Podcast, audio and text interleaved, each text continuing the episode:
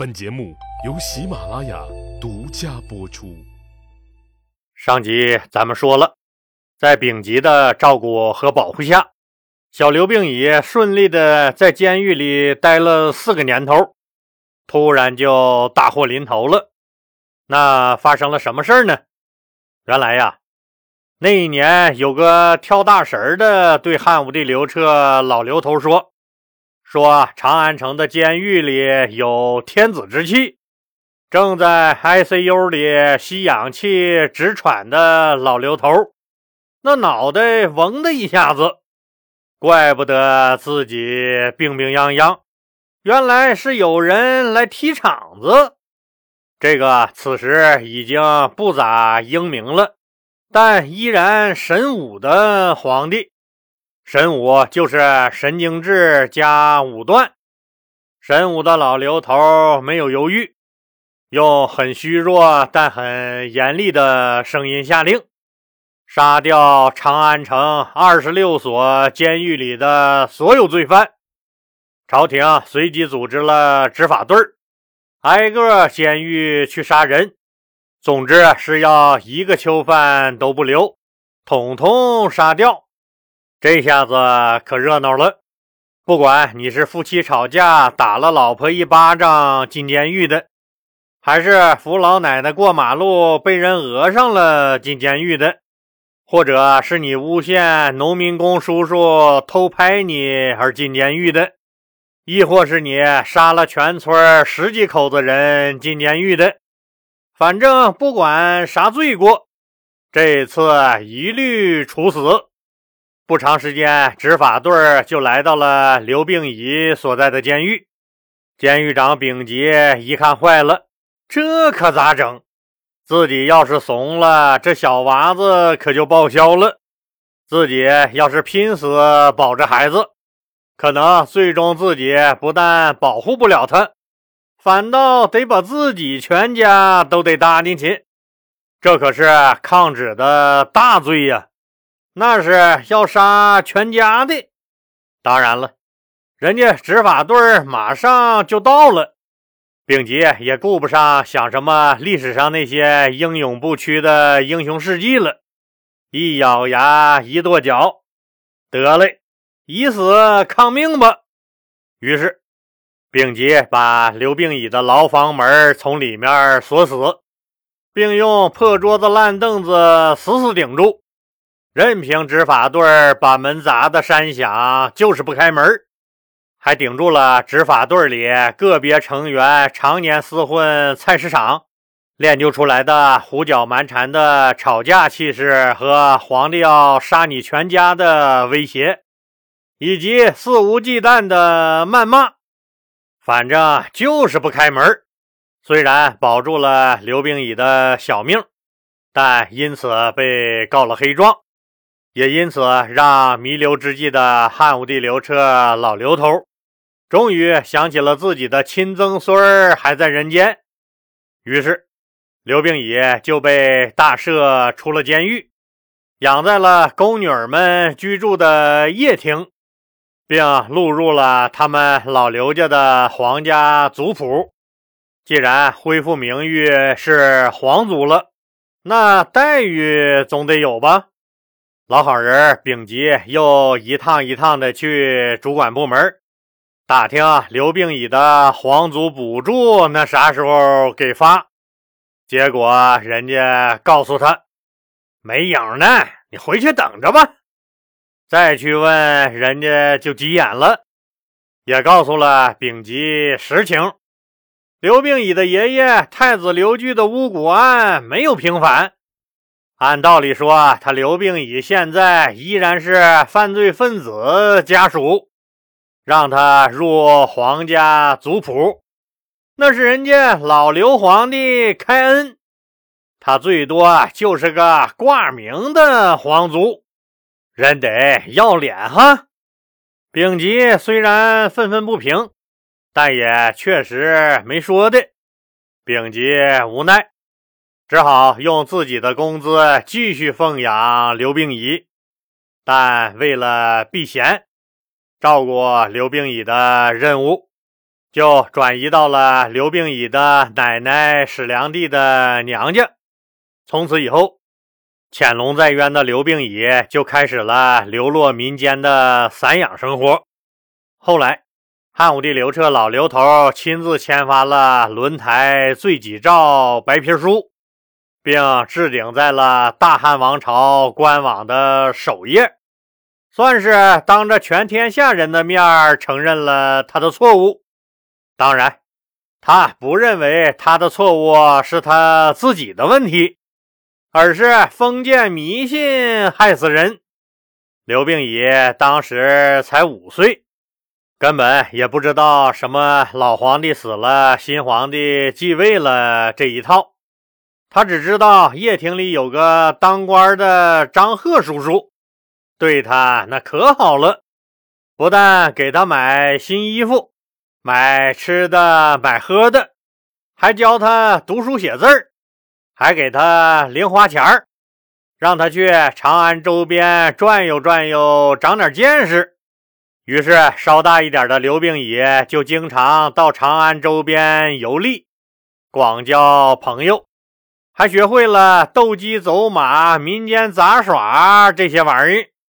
刘病已在市井游乐中，既体会了民间疾苦，也学会了怎么和人打交道，以及怎么辨识谁是好人，谁是坏人，又知道了朝廷官员管理老百姓是怎么回事看着逐渐长大、精力旺盛、瞎跑不回家的刘病已。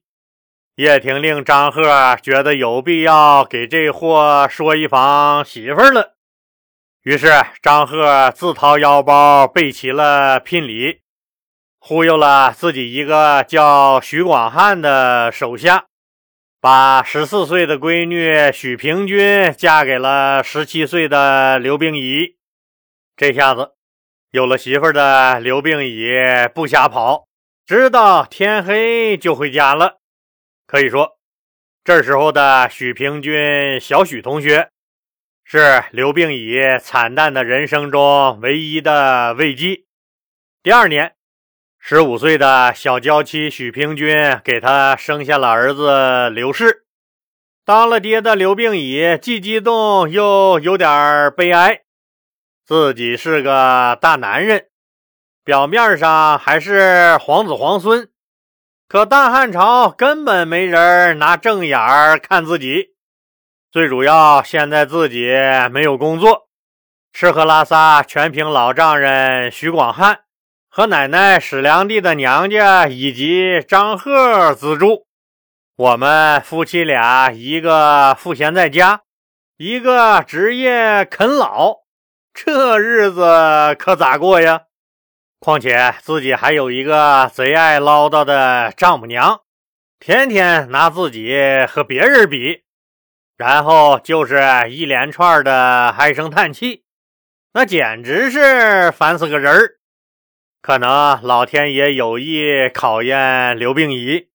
这一年，张贺还去世了。就在刘病已觉得前途渺茫、一片暗淡之际。公元前七四年，他二十一岁的小爷爷汉昭帝刘弗陵突然驾崩。由于刘弗陵忙事业，没来得及生孩子，结果辅政大臣霍光迎立了昌邑王刘贺为皇帝。新老板刘贺和霍光根本就不是一条心，他可不想受霍光的摆布。结果霍光立马醒悟，自己在刘贺这儿那是得不到什么好处的，于是快刀斩乱麻，刘贺被光荣退休，滚回家养老去了。这下子大汉王朝又没了皇帝，国当然不可一日无君。凡是沾亲带故的刘氏皇族，那个个摩拳擦掌。纷纷觊觎起这个高高在上的皇帝宝座。这时候，丙吉事实出现了，他现在已经是汉朝第一辅政大臣霍光的亲信了。丙吉极力推荐刘病已当皇帝，什么刘病已这孩子聪明好学，什么仁慈有爱，什么操行节俭，反正冠冕堂皇的理由说了一大堆。但霍光明里暗里听明白了，那丙吉最重要的一个意思：刘病已这孩子是您霍光在皇族里唯一的亲戚。刘病已管您霍光的小姨卫子夫叫曾祖母，您和他这亲戚不远呢。您和他呀，更重要的是，刘病已从小长在民间。他的家人都死了，后宫后宫没人支持他，朝堂上他更是两眼一抹黑谁也那不认识。这个人要背景没背景，要政务处理能力他没政务处理能力。这么个没根没基的人当皇帝，那还不是任由您老摆布？您让他往东，他敢往西；您让他去打狗，他绝不敢去撵鸡。说句不中听的话，这大汉天下就是您老的。霍光一听这个好，这个娃子好控制，于是在家给儿子洗尿介子的刘病已得到通知，让他去朝廷上班。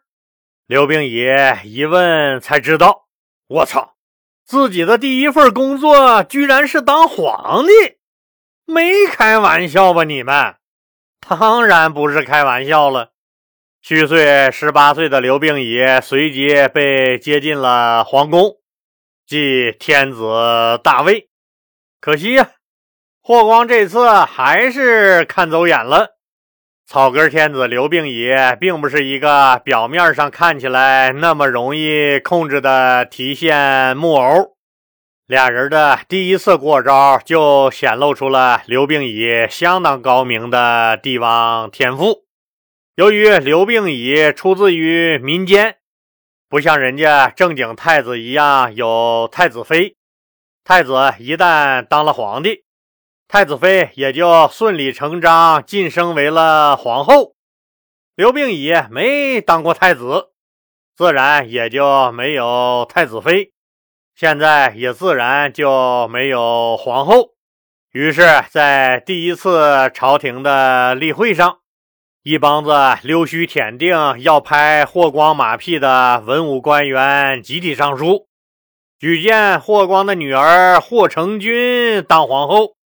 刘病已初入职场就当了老板，他自然特别感激霍光，同时也特别惧怕霍光。虽然对霍光恭恭敬敬、言听计从，但立谁当皇后的问题，可不仅是和谁一个床睡觉的问题，而是一个严肃的站队问题。刘病已当然不敢直接反对立霍光的女儿为皇后，而是下了一道莫名其妙的诏书。这封诏书的意思就是说，立皇后之前，烦劳各位大人帮我找一找我贫贱之时的一把旧宝剑。朝堂上的那帮子人精们当然很快领会了首长的意图。这是要玩故剑情深那一套啊！这是啊。于是，明白过来的一些人纷纷上书请求立许平君为皇后。就这样，十八岁的刘病已不动声色地达成了自己的战术目的，也让天下的臣民初次领略了新皇帝非凡的政治手腕。不久。许平君就顺利的成为了皇后，霍光当然不是很爽，他就想试探一下刘病已到底是个啥样人儿，到底对自己啥态度，于是就假惺惺的要还政于刘病已，混迹民间多年的经验告诉刘病已，自己根基尚浅。绝对不能操之过急，不能重走刘贺被赶下台的老路。于是刘病已表现得诚惶诚恐，差点没哭出来，说自己这儿不行那儿也不行，没有霍光大人您拿主意，这天下恐怕要乱呢。这天下呀，霍光大人您永远是我的主心骨。霍光高兴了，也放心了，这妥妥一傀儡。但没当上皇帝丈母娘的霍光老婆却很不高兴。这败家老娘们整出了新的幺蛾子。那霍光老婆干了啥事儿呢？咱们呢下集接着说。老李特别感谢加入老李新米团和给老李单条声音付费。以及给老李的专辑投月票和给老李打赏的听友，希望您继续支持老李。老李也再次感谢老李的所有听友朋友们。